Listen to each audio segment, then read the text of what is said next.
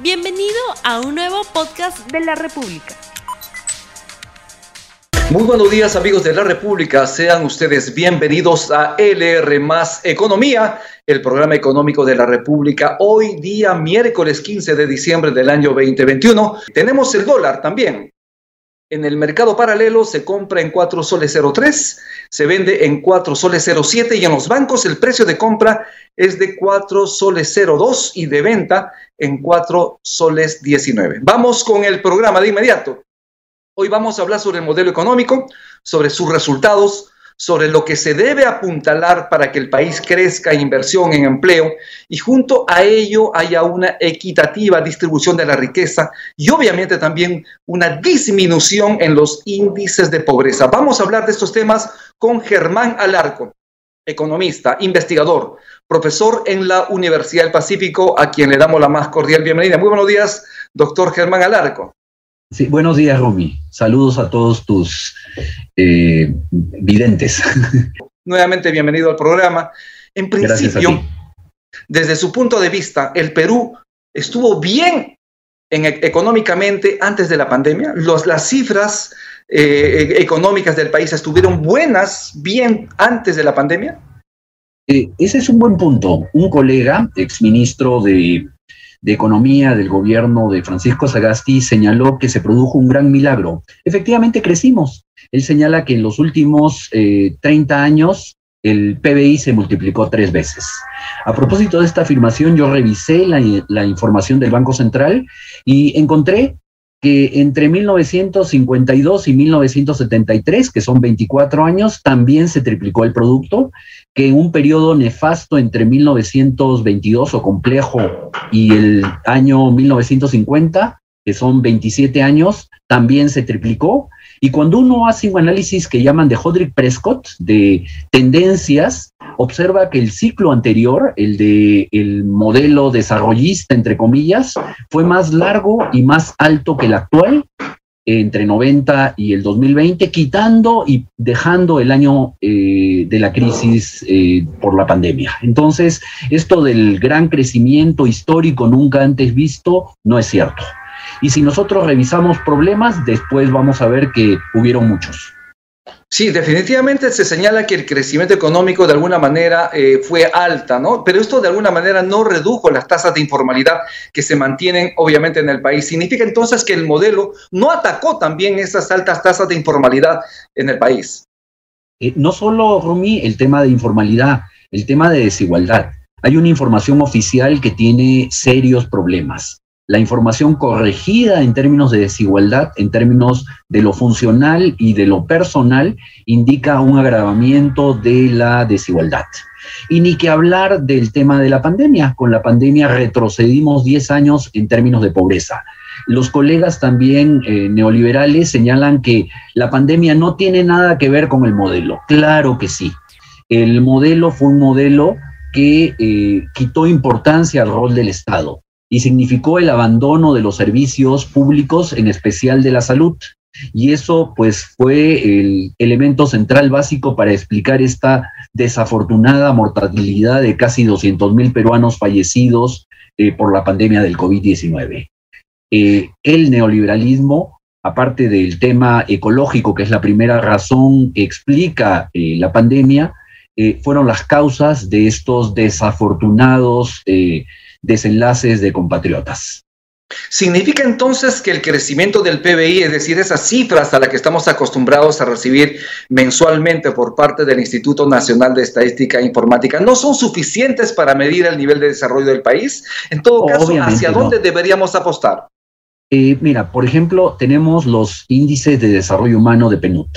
Los índices de desarrollo humano no solo incluyen la variable PBI, sino incluyen eh, la satisfacción de necesidades, en este caso educativas y de salud. Ese es un mejor indicador. Es muy conocido por todos que, y a todos los estudiantes de economía se le transmite que el PBI tiene una serie de ventajas que permiten compararnos, pero tiene una cantidad de desventajas de insuficiencias eh, que deben ser suplidas por otros indicadores. El modelo de crecimiento eh, fue un modelo de crecimiento también muy inestable, eh, un modelo de crecimiento que agravó desigualdad, que no resolvió los temas de, pobreza eh, y que en realidad tiene muchos elementos por corregir, ¿no? Se habla de que hay vientos a favor para la economía peruana debido a los altos precios de los minerales que también ya se replicó en eh, etapas pasadas pero aún estando en piloto automático todavía podríamos seguir creciendo y esto permitirá al país tener ingresos económicos. Es buena suerte la que tiene el gobierno de Pedro Castillo de tener estos vientos a favor para la economía peruana. Estos vientos a favor son en el año 2021 vamos a tener un crecimiento del 13% y fracción. Eh, el crecimiento a nivel internacional de los precios ya se prevé y esto desde antes de esta subida que para finales del 2022-2023 nuevamente viene una fase descendente. Eh, es interesante, sería relevante que los colegas revisen las proyecciones internacionales de los precios de las materias primas y el escenario hacia el futuro no se ve bien. Eh, un tema interesante, el día de ayer habló la eh, secretaria ejecutiva de la CEPAL y ¿qué dijo? a la CEPAL le preocupa el triunfalismo del 2021 los países vamos a crecer como nunca. Sí, en promedio va a crecer la región 6% anual, pero el próximo año nos dirigimos hacia una desaceleración tremenda que nos va a llevar al 2% de crecimiento otra vez. Esto es, eh, quienes se oponen a la también reforma tributaria, se olvidan que estas ganancias que estamos teniendo son solo coyunturales. Los precios, lamentablemente, de acuerdo a proyecciones internacionales, vienen claramente hacia abajo a partir de, no queda claro si finales del 2022, mediados finales, y el 2003 van a ser claramente inferiores. Hay que hacer las reformas ahora y ya. Hay quienes señalan que la agroindustria, la minería fueron clave para apuntalar el crecimiento del país. Pero, ¿qué otros motores pueden encenderse para apuntalar la economía, para apuntalar el crecimiento? En estos momentos donde vemos nubarrones, según usted nos dice, este descenso en los precios de los minerales posiblemente para, para el último trimestre del próximo año. ¿Qué hacer? Así es. Eh, sí, yo, eh, lo que hay que hacer es lo que recomiendan en el mundo. Si uno revisa lo que dicen en el Foro Económico Mundial, lo que dicen también en la CEPAL, es que en el caso del foro se habla de la importancia de enfrentar la elevada desigualdad.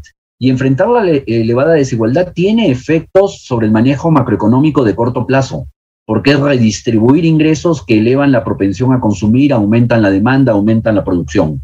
La otra, eh, el otro comentario es trabajar activamente en términos de la transición ecológica. Y a partir de la transición ecológica hay muchas actividades eh, que se desarrollan. En el caso de América Latina se habla de trabajar tres temas en serio desde ya y es el tema de la transición ecológica, el tema de la diversificación productiva y hacer frente a la elevada desigualdad.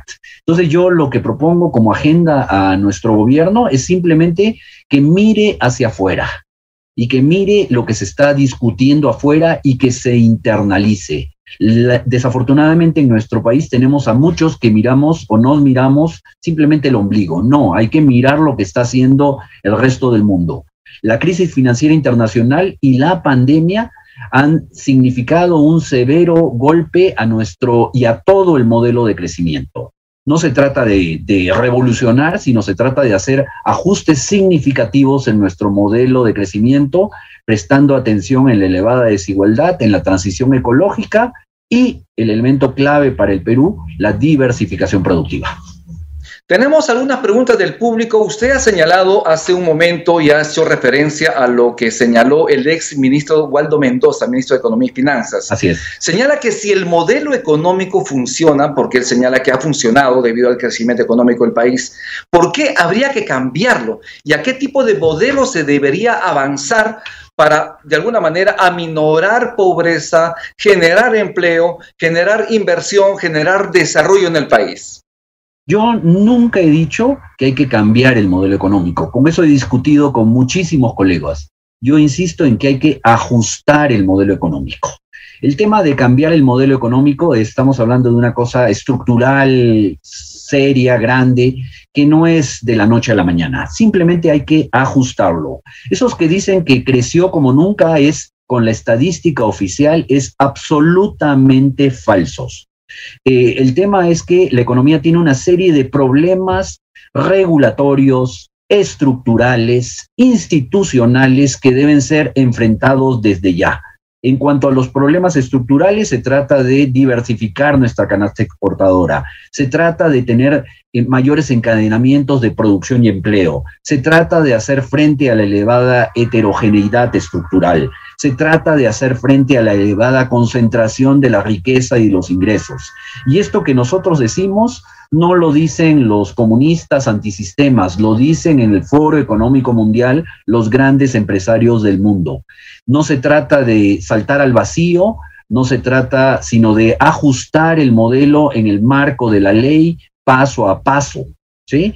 Yo insisto en que debemos tener una, eh, una estrategia en cuatro direcciones que si quieres en este momento eh, la comentamos.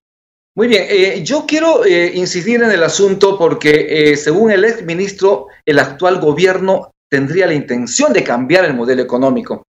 ¿Qué opina usted? ¿Cree usted que el gobierno de Pedro Castillo tiene la intención de cambiar el modelo económico así como lo conocemos o va a apuntar a ese afinamiento que usted sugiere de este modelo con la finalidad de reducir obviamente las brechas sociales en el país? Eh, no es solo las brechas sociales, es, son brechas estructurales, regulatorias. Eh, yo no creo que lo pueda hacer eh, y lo que tiene que hacer es circunscribirse a una agenda clara para ajustar este modelo hay que enfrentar la severa crisis sanitaria y económica, lo cual implica fortalecer de manera eh, permanente el sistema de salud público. Hay que eh, avanzar en reformas estructurales, regulatorias, institucionales y políticas que son imprescindibles. Hay que enfrentar eh, los impactos de eh, de las tendencias y retos de la economía internacional y hay que establecer las bases para un nuevo consenso económico, social y político. Y para eso no hay que hacer asamblea constituyente, para eso hay que eh, sencillamente convocar expertos como hizo el presidente Paniagua y lograr una mayor conciencia en la sociedad.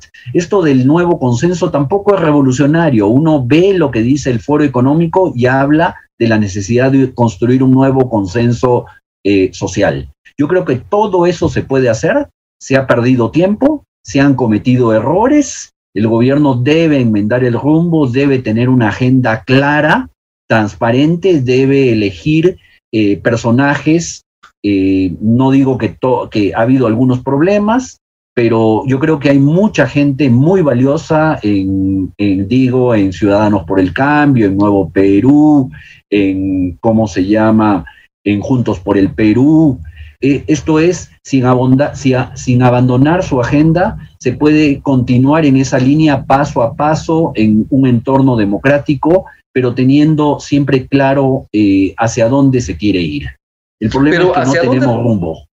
Pero ¿hacia dónde podemos avanzar si tenemos a un Congreso de alguna manera eh, bastante obstruccionista, entre comillas? Eso lo dicen algunos sectores. Hay polarización entre el Congreso y el Ejecutivo y viceversa. En un momento además donde la presidenta del Congreso viaja a España y de alguna manera despotrica contra el país. ¿No? Entonces, en ese sentido, ¿habría, digamos, ese marco necesario para avanzar en esa dirección que usted señala? Yo creo que sí, en el sentido, en Estados Unidos se habla de gobernar a través de órdenes ejecutivas. Eh, el gobierno debe hacer todo su esfuerzo de concertación con todas las fuerzas de centro que existen. Esa concertación implica, pues, ceder en, en lo que sea necesario, pero en lo que no debe abandonar es en la agenda de la necesidad de ajustar el modelo y de avanzar en la transformación de la economía peruana. Yo creo que efectivamente el entorno es eh, eh, tremendamente complejo y difícil, pero lo otro sería eh, radicalizarse, lo cual sería un suicidio político, y lo otro es pues concertar, concertar sin abandonar principios, concertar alineándose a lo que se viene discutiendo en el mundo. Es decir, simplemente el gobierno tiene que hacer una labor de instrucción, de educación a todos los peruanos, trayendo a la gente de la CEPAL, del Fondo Monetario Internacional, para decirnos que lo que se está discutiendo aquí es lo mismo que se discute en todas partes del mundo, que lo que pretendería hacerse y con eso ya haríamos un verdadero cambio, es lo mismo que se está planteando en todas partes. A propósito de ello, el Fondo Monetario Internacional recomendó la aplicación de una reforma tributaria en el país. Es decir, el Ministerio de Economía y Finanzas está recibiendo, entre comillas, la asesoría del Fondo Monetario, que no es una organización comunista, obviamente no es una organización extremista, es una organización mundial que justamente busca esos cambios que deben mejorar, obviamente, las finanzas del país. ¿Qué hacer en ese sentido? ¿Cómo avanzar en esta reforma tributaria? Eh, es convencer. Es decir, yo creo que el presidente, el Poder Ejecutivo debe traer aquí a Joseph Stiglitz, tiene que traer aquí a la directora ejecutiva del Fondo Monetario, tiene que traer a la secretaria ejecutiva de la CEPAL, tiene que traer al presidente del Foro Económico Mundial para que nos vengan a decir eh, qué se está discutiendo en el mundo. Y lo que se está discutiendo en el mundo es que no podemos seguir haciendo las mismas cosas de antes. Estos colegas que dicen que hay que repetir el pasado, simplemente les pido que observen las estadísticas, que observen la magnitud de problemas que se generaron previamente. Hay problemas en relación, por ejemplo, a tarifas eléctricas. No se trata, en mi juicio, de abaratar tarifas, se trata de revisar las normas, las fórmulas que aplica Osinarmin. Tenemos problemas en relación a los tratados bilaterales de inversión que ya están venciéndose. Tenemos TLCs y un vínculo comercial con China que nos eh, remite a ser simplemente exportadores de materias primas. Chile está discutiendo una nueva agenda con China en términos de generación de valor agregado, de intercambio de conocimiento, en fin, hay mil temas por arreglar que se pueden arreglar pero hay que hacerlo pues en el orden democrático, convocando a las gentes que se necesitan para este tipo de cosas y eh, efectivamente lidiando en un entorno extremadamente difícil que hay que señalar que no es solo con este gobierno. Simplemente debo recordar lo que pasó con el presidente Kuczynski, un gobierno entre centro, centro derecha, al cual las fuerzas, eh, me meto en la política, fujimoristas y ahora otras, simplemente le hicieron la vida imposible. Eh, los peruanos tenemos que tomar conciencia de la urgente necesidad de concertar y de abandonar esos extremismos que condicionados por intereses particulares o intereses políticos que están haciendo muchísimo daño al país, no solo en este gobierno, sino en el anterior también. Muy bien. Profesor, estamos ya cerrando para finalizar eh, y para redondear, ¿cuáles son estos principales retos económicos del Perú de cara al próximo año y obviamente en una situación de pandemia? Y con esto nos vamos. Muchísimas gracias. Eh, tres cosas. Uno, eh, enfrentar la pandemia en términos sanitarios y económicos. Dos, avanzar en las reformas estructurales, regulatorias, institucionales que tenemos pendientes. Y tres, trabajar pensando en los grandes retos de la economía internacional y del mundo que se nos vienen encima cambio climático, de globalización, elevada desigualdad, crisis hídrica, esos tres temas. Con esos tres temas ya estaríamos haciendo la revolución en el Perú. ¿Su estimado de crecimiento para el país el próximo año? Eh, eh, no me atrevo a dar un número. Bien, muchísimas gracias, profesor Germán Alarco. Muy amable por su participación en LR Más Economía. Muchas gracias a ti y a toda la audiencia. Saludos. Bien, muchísimas gracias. Estuvimos con Germán Alarco, economista, investigador, profesor de economía en la Universidad del Pacífico. Gracias nuevamente por estar en el programa. Con esto estamos terminando. Muchísimas gracias por su atención. Nos vemos el día de mañana a las 9 y 5 de la mañana.